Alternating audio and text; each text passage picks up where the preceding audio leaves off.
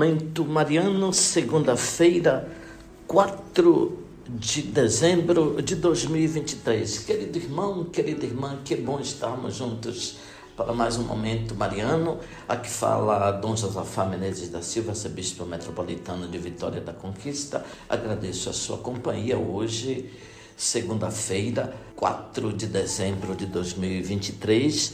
Nós ontem celebramos o primeiro domingo do Advento, tempo que nos prepara para a vinda do Senhor nas três dimensões: a vinda no passado, a vinda futura e a vinda que acontece todos os dias e todos os momentos.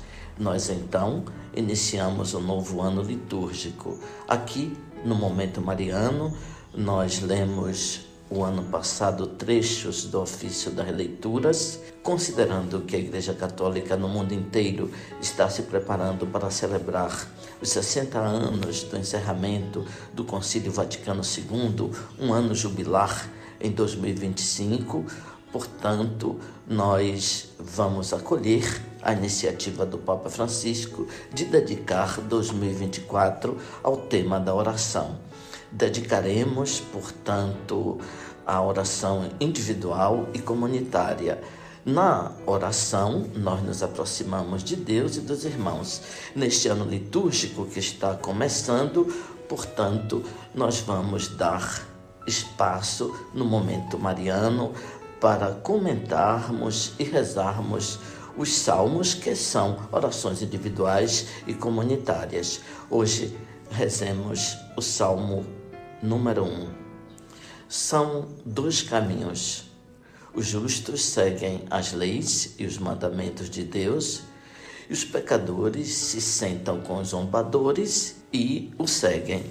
Os justos crescem como uma palmeira, alimentada pelas fontes de águas correntes, e os pecadores não encontram senão a terra árida, por isso secam como a palha. Sim, Yahvé conhece o caminho dos justos, mas o caminho dos pecadores conduz à morte. Rezemos, ouvinte. Feliz é todo aquele que não anda conforme os conselhos dos perversos, que não entra no caminho dos malvados, nem junto aos zombadores vai sentar-se, mas encontra seu prazer na lei de Deus e a medita dia e noite sem cessar. Eis que ele é semelhante a uma árvore que à beira da torrente está plantada.